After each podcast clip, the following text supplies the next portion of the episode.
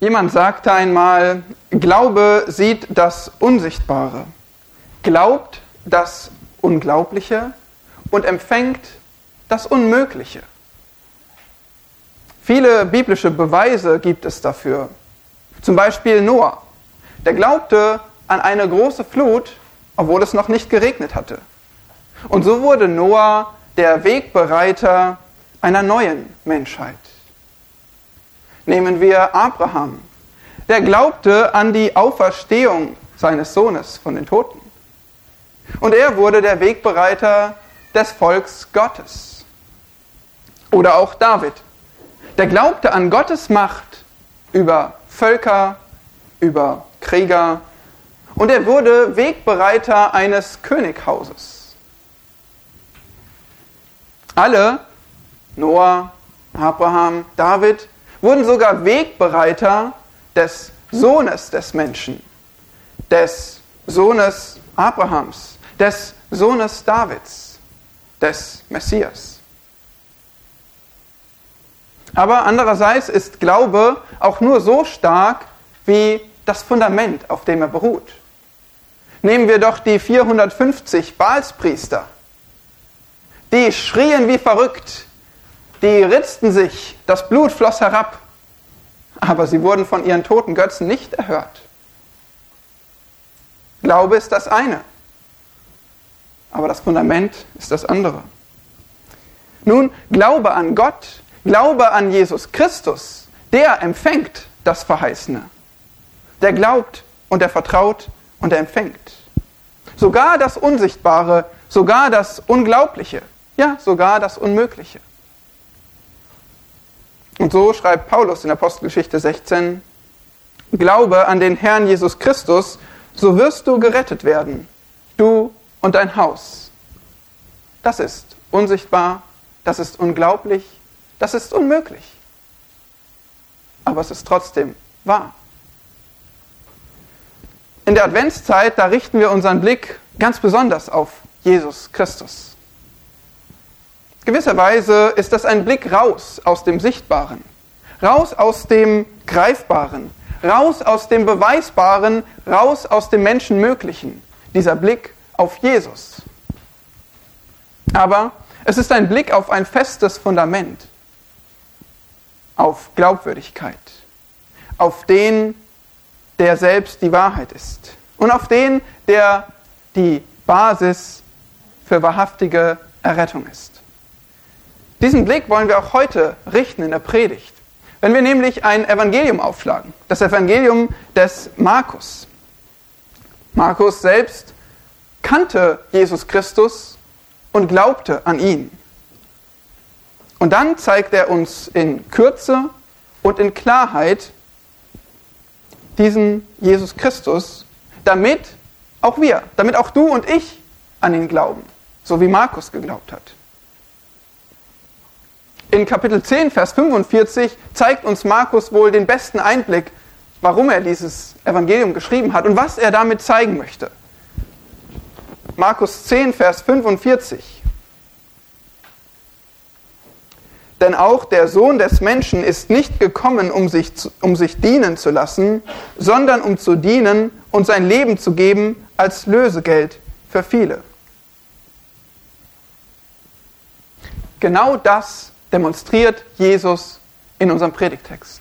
Er ist gekommen, um zu dienen und sein Leben als Lösegeld zu geben für viele. Unser Text, der schließt direkt an diesen Vers an.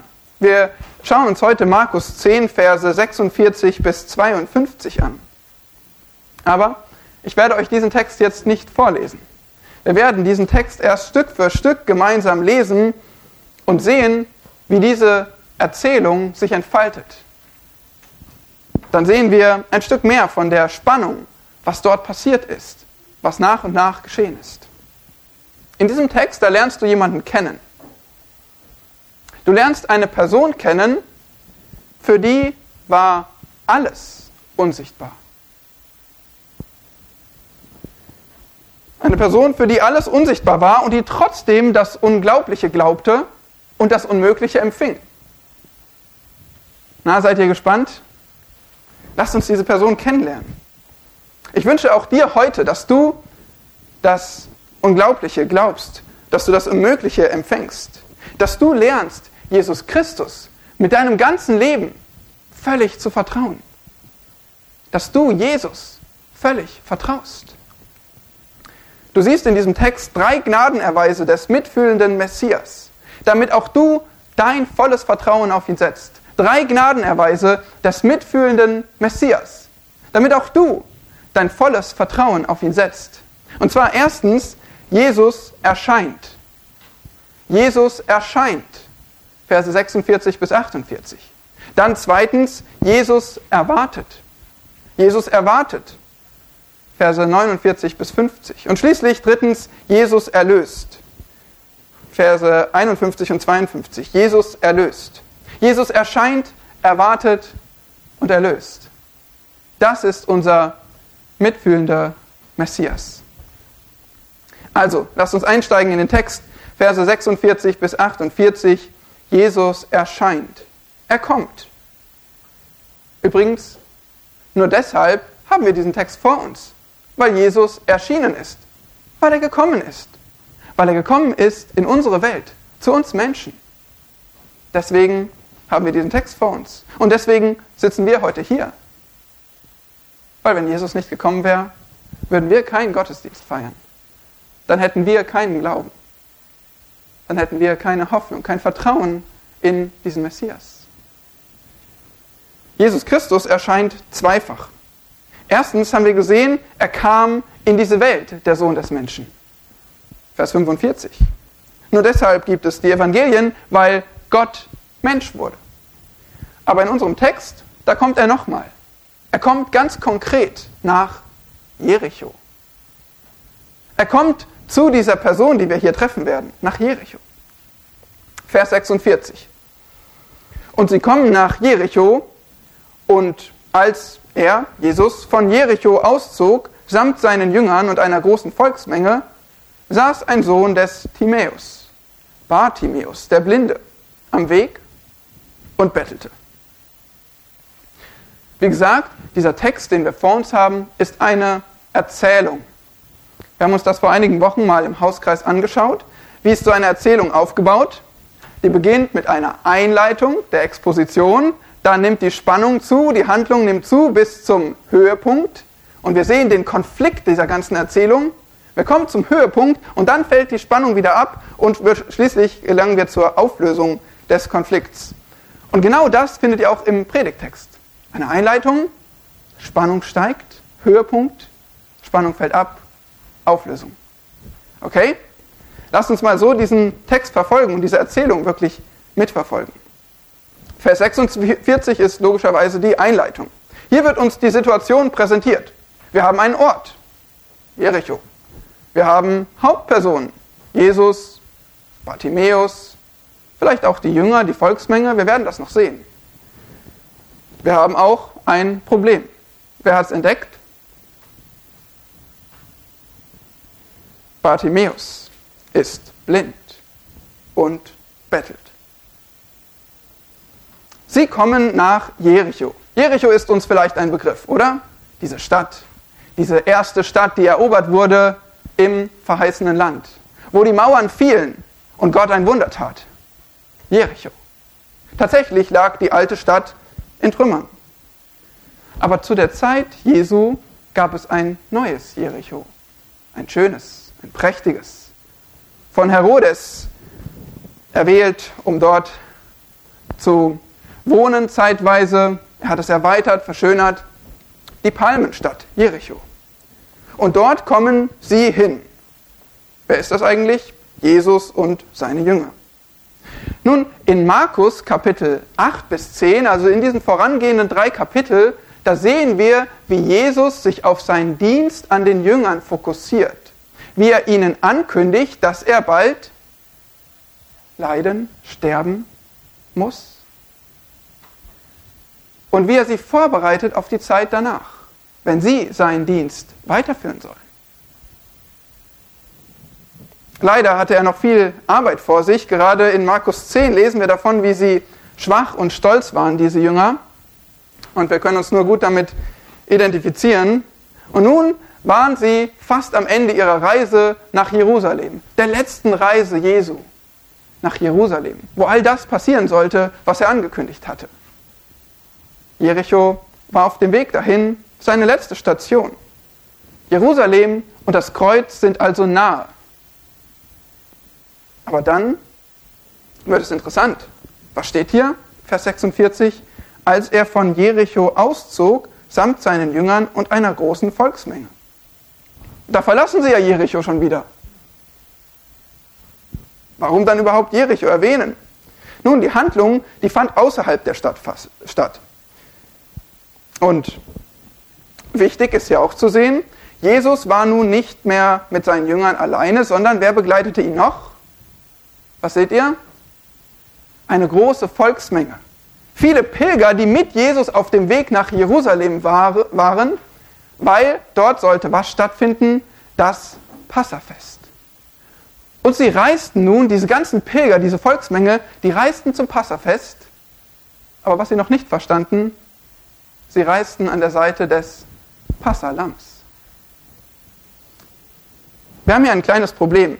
Wenn ihr Matthäus, Markus und Lukas lest, die erzählen alle von Bartimäus, dann seht ihr, dass Matthäus und Markus sagen, Jesus verließ Jericho. Lukas dagegen sagt in 18 Vers 35, er näherte sich Jericho. Oh, Moment, das kann nicht sein. Widerspruch. Er nähert sich, er verließ es, das passt wirklich nicht zusammen. Ist da ein Fehler in der Bibel? Manche schreien das. Ihr wisst es besser. Wer hat aufgepasst? Da war dieses Jericho, was in Trümmern lag, und da war dieses neue, prächtige Jericho. Ah, Jesus verließ das eine und Jesus näherte sich dem anderen. Warum sagt uns nur Lukas, dass er sich Jericho näherte? Lukas hat noch eine Geschichte zu erzählen, nämlich die von Zachäus in Kapitel 19. Die findet wo statt? In Jericho. Unsere Aufmerksamkeit gilt aber nun jemand anderem. Da saß ein Sohn des Timäus, Bartimäus, der Blinde am Weg und bettelte. Wer von euch kennt Bartimäus? Ihr Kinder kennt den auch, oder? Wer hat nicht diese ganzen Zeichnungen gesehen von diesem Blinden, der am Weg sitzt und schreit aus Leibeskräften mit hochrotem Kopf, oder? Bartimäus der Blinde. Es kennzeichnet diesen Menschen, dass er blind ist. In den Versen 49 und 51, wenn er wieder erwähnt wird, dann wird er nur noch der Blinde genannt. Nicht mehr bei seinem Namen, er heißt einfach der Blinde. Das ist sehr wichtig hier in dieser Geschichte. Jetzt stellt euch mal vor, ihr werdet blind. Vielleicht schließt ihr mal einen Moment eure Augen. Wenn ihr blind wärt, dann würde das euer Leben bestimmen. Es ist traurig, nicht sehen zu können, oder? Farben, Formen, Blumen, Tiere, eine Vielfalt, Sonnenaufgang, Sonnenuntergang. Das ist dein Privileg, wenn du sehen kannst. Aber es ist nicht nur traurig, wenn man nicht sehen kann, sondern es ist auch extrem hart. Vor allem in der damaligen Welt war es sehr, sehr hart. Damals bedeutete Arbeit mit den Händen sozusagen alles. Heute ist das ein bisschen anders. Viele Blinde heute können mit, auch mit Hilfe von moderner Technik wunderbar arbeiten und ihre Einschränkungen wunderbar überwinden und tolle Leistungen erbringen. Durch Dienstleistungen gute Arbeit leisten. Aber damals warst du aufgeschmissen, wenn du nicht sehen konntest. Viele sind sich einig, dass ein Blinder eigentlich nur eine Möglichkeit hatte, am Weg sitzen und betteln. Auf die Großzügigkeit anderer Menschen hoffen.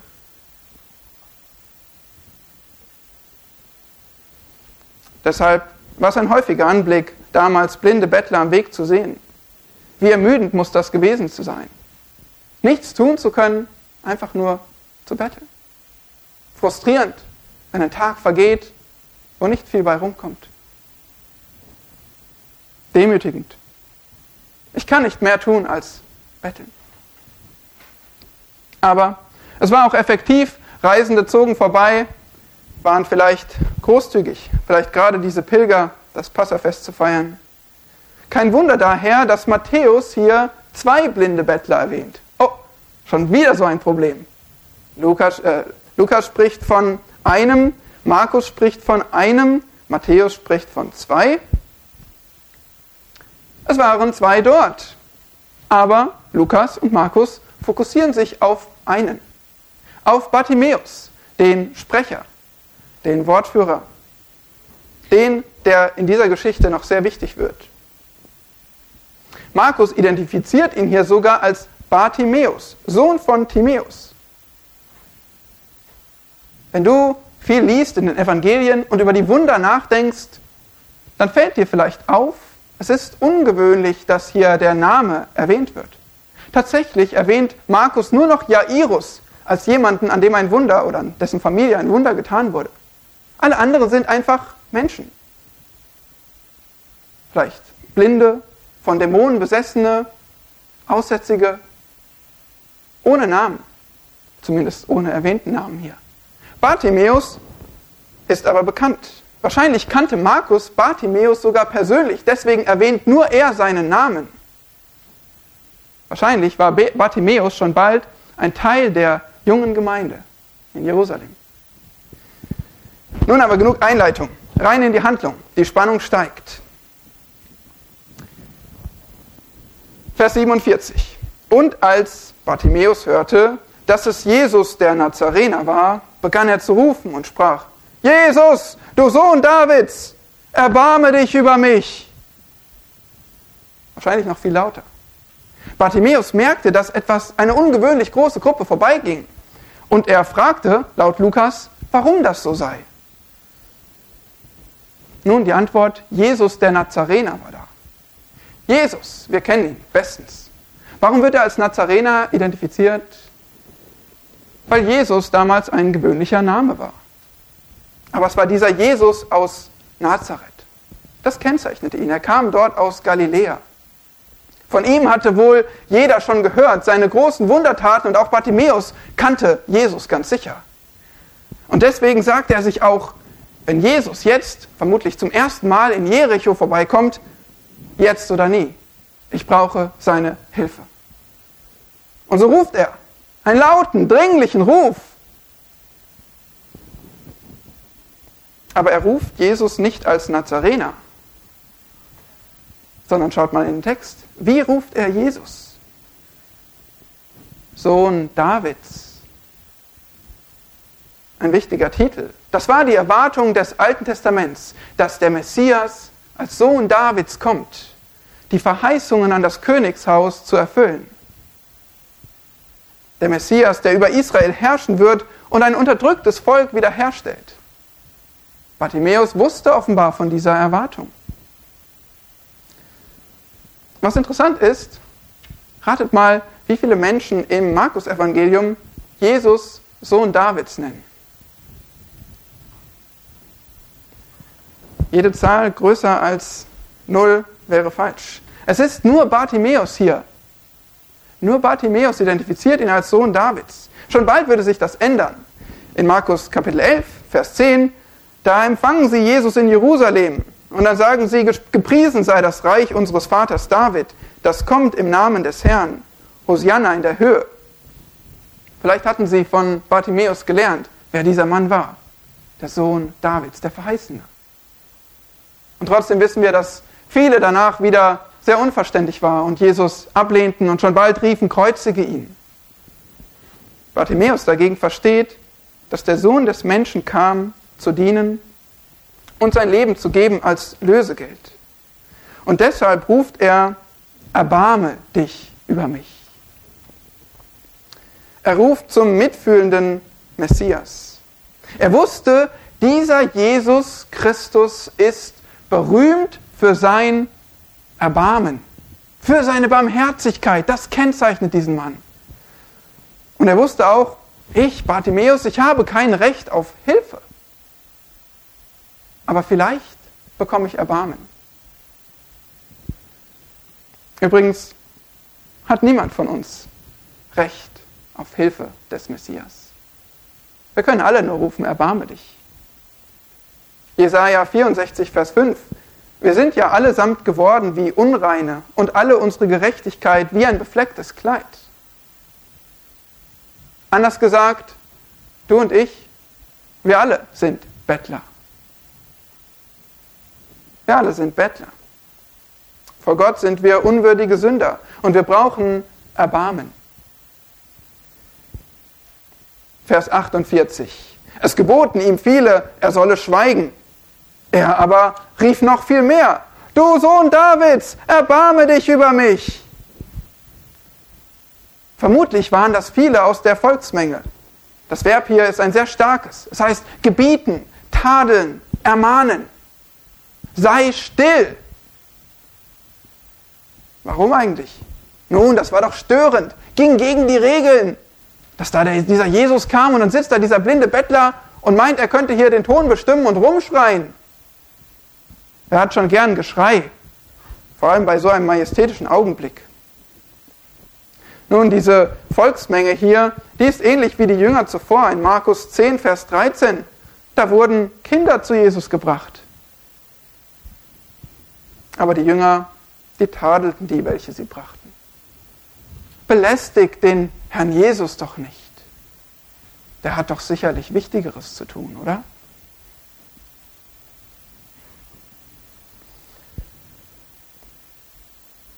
Waren sie erfolgreich?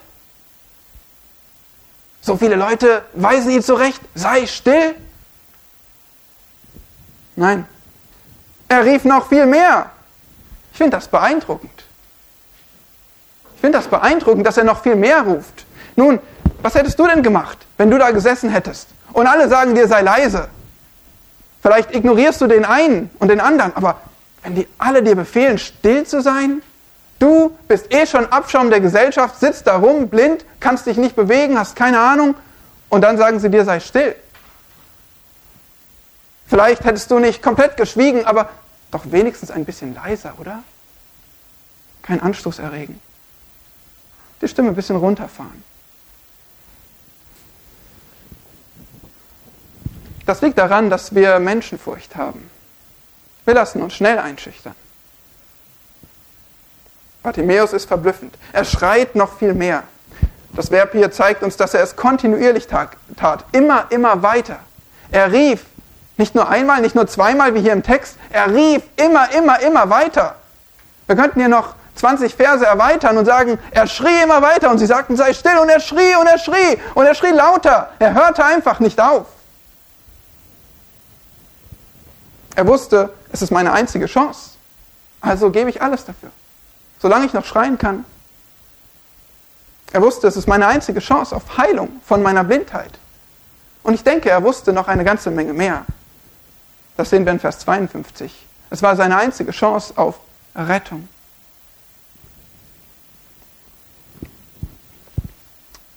Jesus erscheint. Jesus erscheint. Er ist erschienen. Er kam in unsere Welt. Er kam ganz nah. Für Bartimäus kam er in die richtige Stadt. Für dich kam er nahe in der Bibel. Heute ist Jesus dir nah. Du hörst seine Stimme. Du siehst, was er erlebte. Du siehst, wie er wandelte auf der Erde. Er erscheint. Er ist nahe gekommen. Er ist der Sohn Davids. Er ist der Messias. Er ist der Retter. Aber was machst du? Rufst du zu ihm?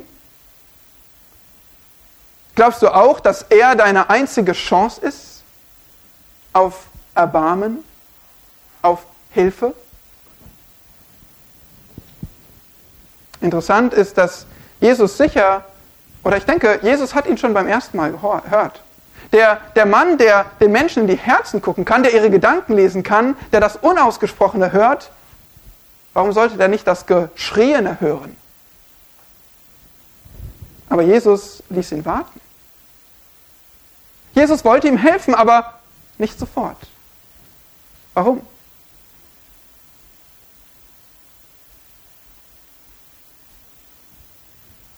Ich denke, Jesus wollte, dass Bartimäus seinen Glauben demonstriert.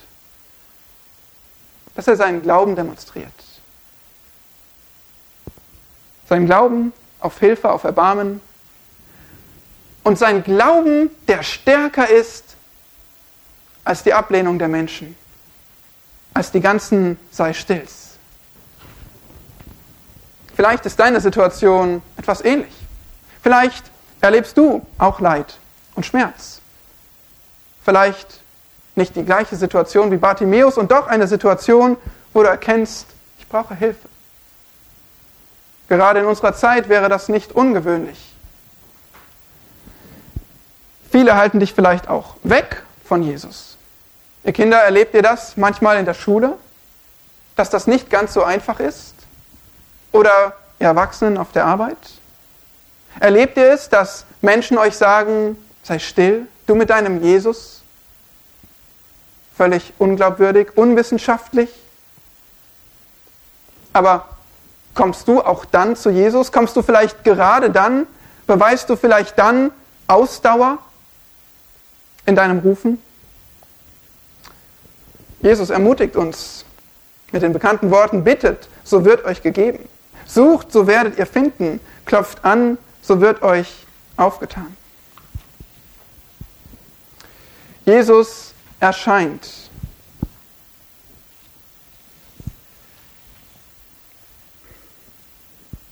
Nun, wir sehen drei Gnadenerweise durch den mitfühlenden Messias in diesem Text. Erstens, Jesus erscheint. Zweitens, Jesus erwartet. Verse 49 und 50. Die Erzählung erreicht nun ihren Höhepunkt. Und Jesus stand still und ließ ihn zu sich rufen. Da riefen sie den Blinden und sprachen zu ihm, sei getrost, steh auf. Er ruft dich. Er aber warf seinen Mantel ab, stand auf und kam zu Jesus. Jesus erwartet. Jesus erwartet, dass er kommt. Und Jesus, er wartet, bis er kommt. Weißt du noch, wohin Jesus unterwegs war? Nach Jerusalem. Was hatte er vor? Zu sterben. Hat dieser Mann nicht genug, womit er sich selbst beschäftigen muss? Genug, um sich selbst sich zu kümmern? Nicht viel Zeit, einen Auftrag zu erfüllen. Da ruft ein blinder Bettler, na und? Gibt es viele von denen? Viele von uns wären vielleicht weitergegangen. Kann das sein? Interessant, dass Jesus das nicht tut. Trotz seiner Eile, trotz seines Auftrags. Er, der Schöpfer des Universums, bleibt stehen für einen blinden Bettler.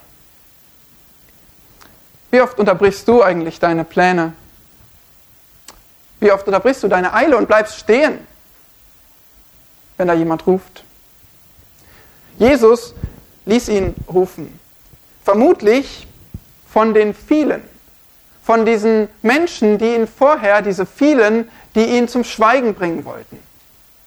Auch das ist interessant, oder? Die haben ihm vorher gesagt, sei still, hör auf zu rufen. Und jetzt sagt Jesus ihnen, geht ihr hin und sagt ihm, er soll kommen. Solche Wege hat Jesus, um uns zu demütigen. Um uns zu zeigen, ihr habt falsch geurteilt. Ihr habt gerufen, sei still, aber jetzt seid ihr diejenigen, die kommt und ihn holen. Ich möchte mit ihm sprechen. Seine Aufforderung ist hier indirekt durch sie, sei getrost, steh auf. Dieses Verb für sei getrost, das kommt siebenmal vor im Neuen Testament.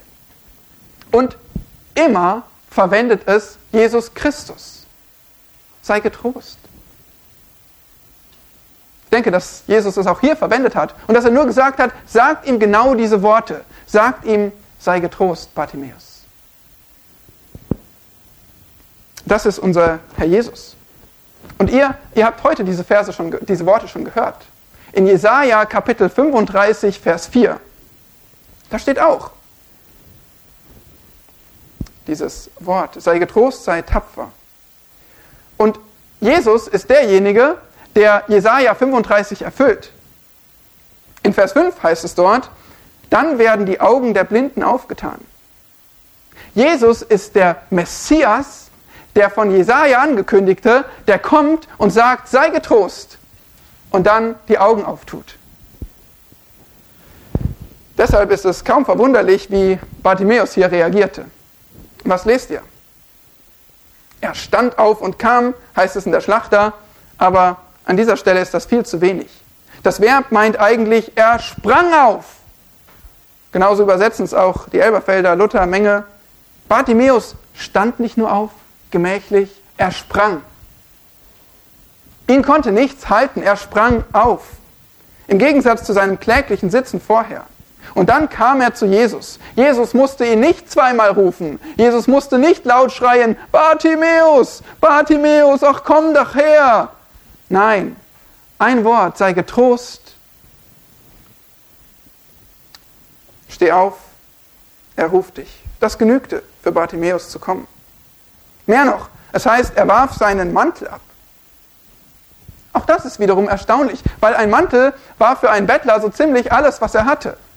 Vielleicht hatte er da drin noch ein paar Almosen. Aber er warf diesen Mantel ab, wahrscheinlich dick genug, lang genug, um ihn irgendwie warm zu halten in kalten Nächten. Aber das war nur Ballast. Bartimäus wollte zu Jesus. Er sprang auf, warf den Mantel ab und kam zu Jesus. Das erinnert uns an Simon und Andreas, die ihre Netze liegen ließen. Jakobus und Johannes, die ihre Boote verließen. Matthäus, der sein Zollhaus stehen ließ. Wer zu Jesus Christus kann, für den ist alles andere zweitrangig. Wer zu Jesus kommen kann, für den ist alles andere zweitrangig, unwichtig. Er lässt es zurück. Wir kennen diese Aussage von C.T. Studd.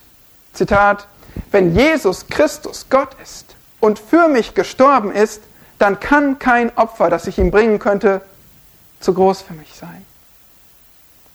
Zitat Ende. So glaubte C.T. Studd. So glaubte Bartimäus.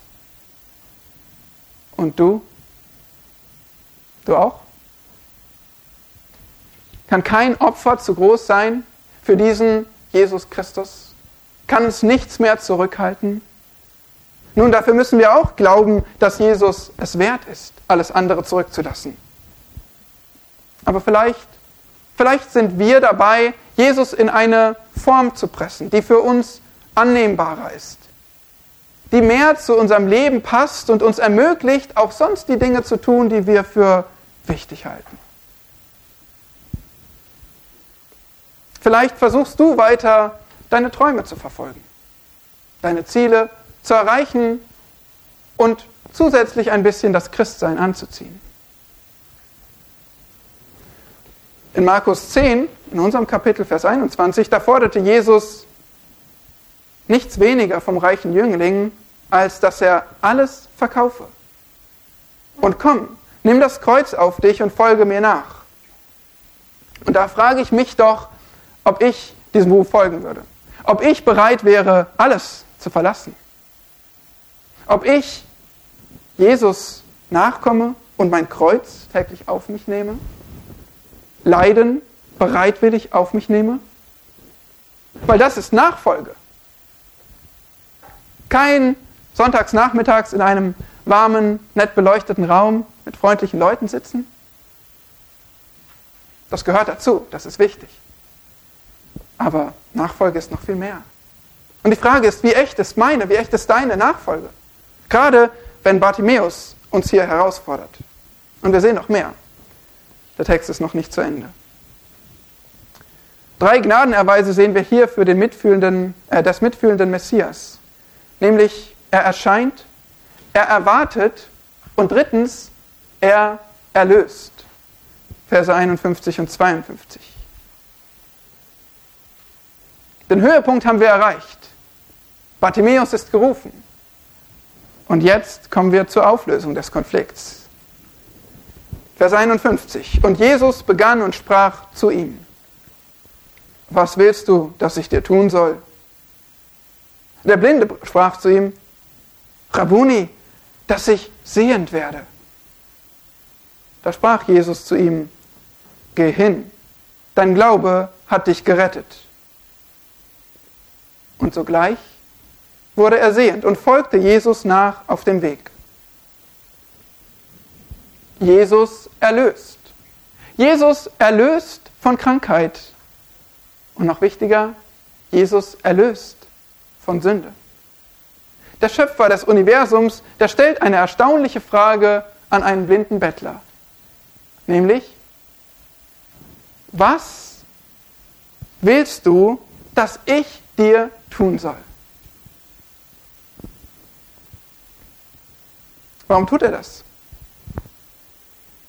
Wir haben es gelesen vorhin. Er ist ja gekommen, um zu dienen und sein Leben zu geben als Lösegeld für viele.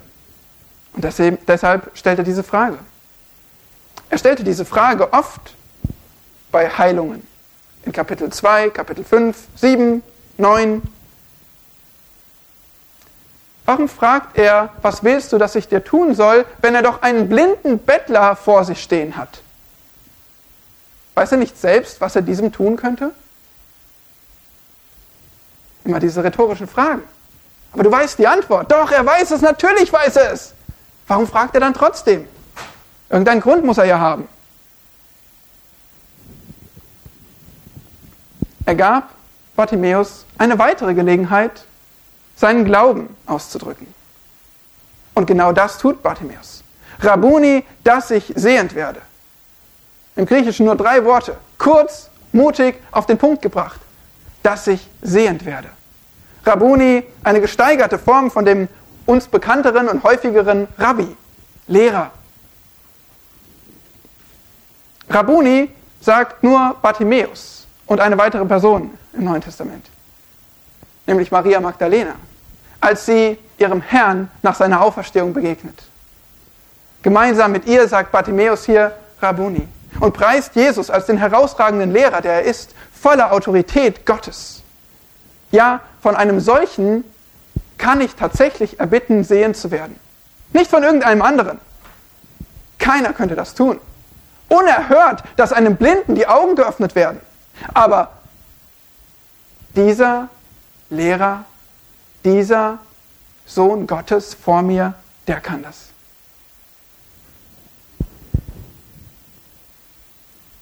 Das ist interessant. Diese, diese Worte hier, die Bartimäus ausspricht, die sind im Griechischen sogar ein Befehl. Bartimäus befiehlt hier also Jesus, mach mich sehend. Nun, das ist nicht dreist, wie wir vielleicht meinen, sondern es betont einfach, Bartimäus wünscht es sich und Bartimäus glaubt es. Du kannst es. Du hast mich gefragt, was ich will, ich sag's dir. Mach mich sehend. Bartimäus beweist hier, volles Vertrauen in den mitfühlenden Messias. Bartimäus hat volles Vertrauen. Er nimmt sein Angebot ernst und erwartet Großes vom Sohn Davids.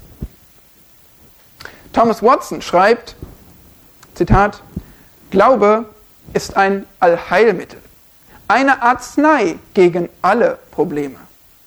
Es ist der Rettungsanker eines gottesfürchtigen Menschen, der ihn in das Meer von Gottes Barmherzigkeit auswirft und davor bewahrt wird, in Verzweiflung zu versinken. Zitat Ende.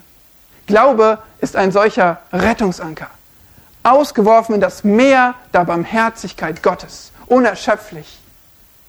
Glaube, das Allheilmittel, die Arznei gegen alle Probleme. Glaube, solcher Glaube ist das, womit wir zu Jesus kommen müssen. Du musst mit solchem Glauben kommen. Volles Vertrauen in Gottes Kraft und keinerlei Zweifel an seiner Liebe. Das ist Arznei gegen alle deine Probleme. Glaube. Uns bleibt noch zu sehen, wie Jesus antwortet auf diesen glaubensvollen Ausruf, auf diese Bitte, auf diesen, diese Forderung mach mich sehend. Jesus sagt, geh hin, dein Glaube hat dich gerettet. Stellt euch einen Arzt vor. Ihr habt gerade vorgesprochen, ihr braucht Hilfe, ihr schildert euer Problem, er hilft euch weiter, gibt euch die Antwort, gibt euch vielleicht ein Rezept und er streckt euch die Hand aus. geh hin. Gute Besserung. Möge mein Rat hilfreich sein. Jesus sagt nicht, geh hin, hoffentlich klappt's. Jesus sagt, geh hin, du bist gesund. Dein Glaube hat dich geheilt oder gerettet. Sogleich wurde er sehend. Dieses sogleich, das kennen wir aus Markus. Markus ist berühmt dafür, 41 Mal in seinem Evangelium, sogleich. Wenn Jesus heilt, wenn Jesus, wenn Jesus etwas tut, dann geschieht es in aller Regel sogleich, sofort. Jesus heilt sofort mit Schöpferkraft. Interessant ist außerdem, dass in den Parallelstellen bei Lukas steht, dass Jesus sagte, sei sehend. In Matthäus, da steht sogar, dass Jesus ihn berührte, um ihn zu heilen. Markus schreibt nichts davon. Was Markus betonen möchte hier ist der Glaube. Er betont einfach die Wichtigkeit des Glaubens und sagt, dein Glaube hat dich gerettet. Nun, was ist gemeint? Dein Glaube hat dich gerettet. Dieses Verb, sozo, kann körperliche oder geistliche Rettung, körperliche oder geistliche Heilung meinen. Und das ist wirklich eine knifflige Frage. Wurde Bartimäus hier körperlich geheilt, gerettet oder geistlich? Meistens meint es geistliche Heilung, aber was geschah hier? Der Blinde wurde sehend, kein Zweifel. Und doch glaube ich auch, der Sünder wurde gerettet. Der Blinde wurde sehend und der Sünder wurde gerettet. Denn es ist Bartimäus Glaube, der so beeindruckend ist in diesem Text. Er glaubte, dass Jesus der Messias ist, der Sohn Davids. Er harrte aus, obwohl er warten musste, obwohl er eingeschüchtert wurde. Er verließ alles sofort, um zu Jesus zu kommen. Er bat in vollem Vertrauen um Heilung. Und dann heißt es hier noch, er folgte Jesus nach auf dem Weg. Das ist Glaube. Das ist wirklicher Glaube an Jesus Christus. Volles Vertrauen, inklusive hingegebene Nachfolge. Bartimäus freute sich nicht selbstsüchtig über sein Augenlicht, sondern er bewies hier, was für ihn Priorität hat. Jesus Christus nachfolgen. Und so wurde in unserem Text aus dem Bettler am Weg ein Jünger auf dem Weg. Aus dem Bettler am Weg wurde ein Jünger auf dem Weg. Sein Leben gehörte nun Jesus. Wie gesagt, deshalb kennen wir wahrscheinlich sogar seinen Namen, Bartimäus.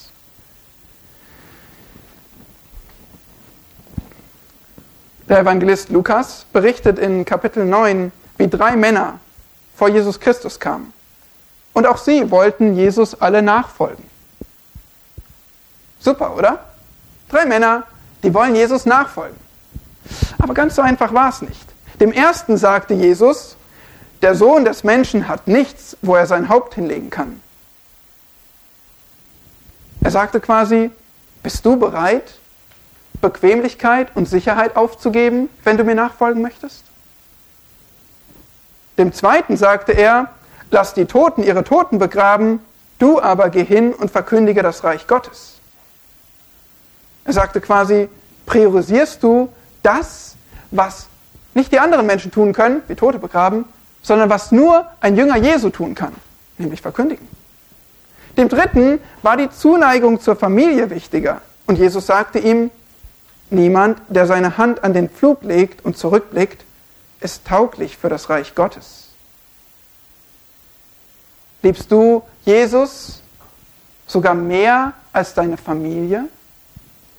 und ihre Wünsche? Wir sehen also, das mit der Nachfolge, das ist gar nicht so leicht, oder? Da kommen viele zu Jesus und sagen, ich will dir folgen. Und er sagt, stopp, Moment. Das bedeutet Bequemlichkeit und Sicherheit aufgeben. Das bedeutet, tu die Dinge, die nur ein Jünger Jesu tun kann. Das bedeutet, lieb mich mehr als deine Familie. Bartimäus aber, der folgte nach. Den konnte nichts hindern. Ihn hat Jesus erlöst. Erlöst von Sünde, aber auch erlöst von Selbstliebe. Und so möchte ich uns ein letztes Mal fragen, hat er auch uns erlöst? Der Sohn des Menschen, der kam doch, um zu dienen und sein Leben als Lösegeld zu geben für viele. Für, für wen? Für, für viele. Die Frage ist, bist du einer von diesen vielen? Einer oder eine, für den oder die Jesus sein Leben als Lösegeld gegeben hat, um dich loszukaufen von Sünde und Gericht. Dafür musst du Jesus ebenso anerkennen als, als deinen Schöpfer, als der, gegen den du gesündigt hast, dass du überhaupt Erlösung brauchst. Dafür musst du ihn ebenso als den mitfühlenden Messias sehen und ihn um Erbarmen anflehen, ihn um Rettung bitten. Dafür musst du glauben, glauben, dass er sein Leben gab als Lösegeld für dich. Dafür musst du nachfolgen und sagen, ich glaube nicht nur ein für alle Mal, sondern mein Glaube verändert mein ganzes Leben.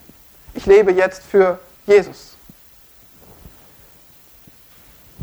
Und so haben wir drei Gnadenerweise des mitfühlenden Messias gesehen.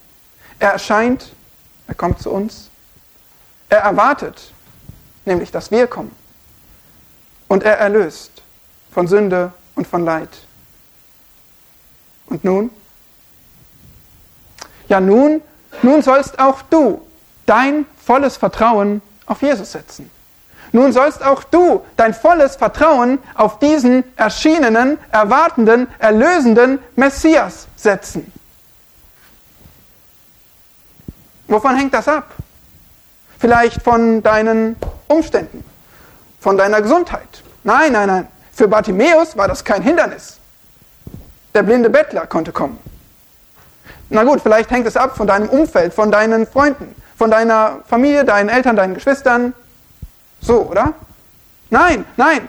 Die haben Bartimäus gesagt, schweig still. Er ist trotzdem gekommen. Daran kann es nicht liegen, ob du zu Jesus kommen kannst. Ja, aber vielleicht hängt es ab von den wissenschaftlichen Beweisen, von Statistiken, von einem gesellschaftlichen Konsens. Hängt es davon ab? Nein. Wiederum, nein. Eine Heilung eines Blinden ist undenkbar. Auch für Noah war es undenkbar, dass die Flut kommt ohne Regen. Auch für Abraham war es undenkbar, dass jemand aus den Toten aufersteht und trotzdem glaubten sie das. Es geht also nicht um Wissenschaft, um Beweise, um Gesellschaft, um Familie, um dein Umfeld, um deine Umstände. Davon hängt es nicht ab, dass du dein volles Vertrauen auf Jesus setzt. Wovon hängt es dann ab? Es hängt davon ab, dass Gott selbst Mensch wurde, dass Jesus erschienen ist. Es hängt davon ab, dass Jesus dich erwartet, dass Jesus dich ruft, dein Vertrauen auf ihn zu setzen. Es hängt davon ab, dass Jesus dich erlöst und nichts von dir fordert, nichts, als dass du glaubst. Und deshalb solltest du ihm vertrauen. Deshalb solltest du ihm vertrauen für deine Rettung, für deine Erlösung von Sünden. Deshalb solltest du ihm vertrauen für deinen Lebensweg, dass auch du nachfolgst auf dem Weg. John Newton, uns bekannt vor allem als Autor von Amazing Grace, O Gnade Gottes. Er konnte am Ende seines Lebens kaum noch sprechen. Aber er sagte, Zitat, mein Gedächtnis ist fast verschwunden, aber ich erinnere mich an zwei Dinge dass ich ein großer Sünder bin und dass Christus ein großer Retter ist. Zitat Ende. Das ist toll. Mag unser Gedächtnis dahinschwinden, merkt ihr zwei Dinge. Dass du ein großer Sünder bist und dass Christus ein großer Retter ist. Wenn du dir das merkst, und das können schon die Kinder verstehen, dass du ein Sünder bist und dass Christus ein großer Retter ist, wenn du dir das merkst, und bis an deinem Lebensende es glaubst und daran festhältst, dann weißt du alles, was du wissen musst. Dann weißt du, was du wissen musst. Dann weißt du, worauf du vertrauen musst. Dann kannst du kommen zu dem mitfühlenden Messias. Dann kannst du kommen, wenn du bedrückt bist, von Leiden, von Sorgen, von Lasten, dann kannst du kommen, wenn du bedrückt bist von deinen Sünden. Und darum bitte ich dich, komm doch zu Jesus. Komm doch zu dem mitfühlenden Messias. Er ruft dich. Andere halten dich vielleicht ab, aber er ruft dich. Komm nur.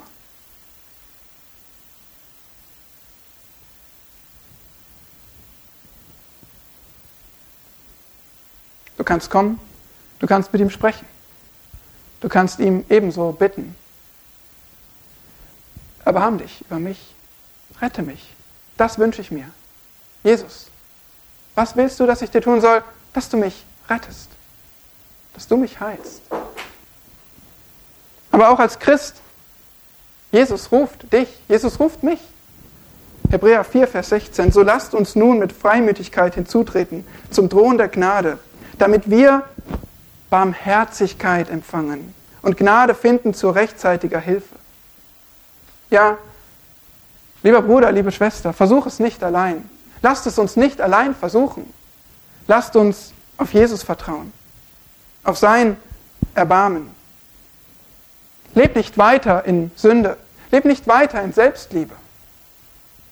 Vertrau auf Jesus und folge ihm nach mit Liebe, mit Gehorsam. Amen. Herr Jesus Christus, das ist unser Gebet, dass wir solche Jünger sind, die nichts wissen, als dass wir große Sünder sind und du ein größerer Retter bist.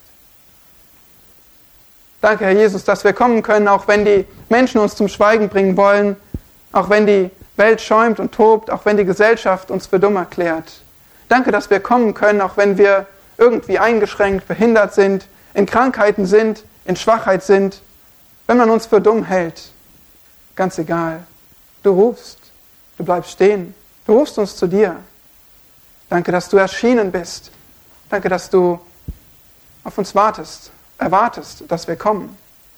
Danke, dass du dein Leben als Lösegeld gegeben hast. Herr, und so bete ich, dass hier keine Seele von dir wegläuft, dass keine Seele schweigt und sitzen bleibt und weiter bettelt, sondern dass sie alle zu dir kommen.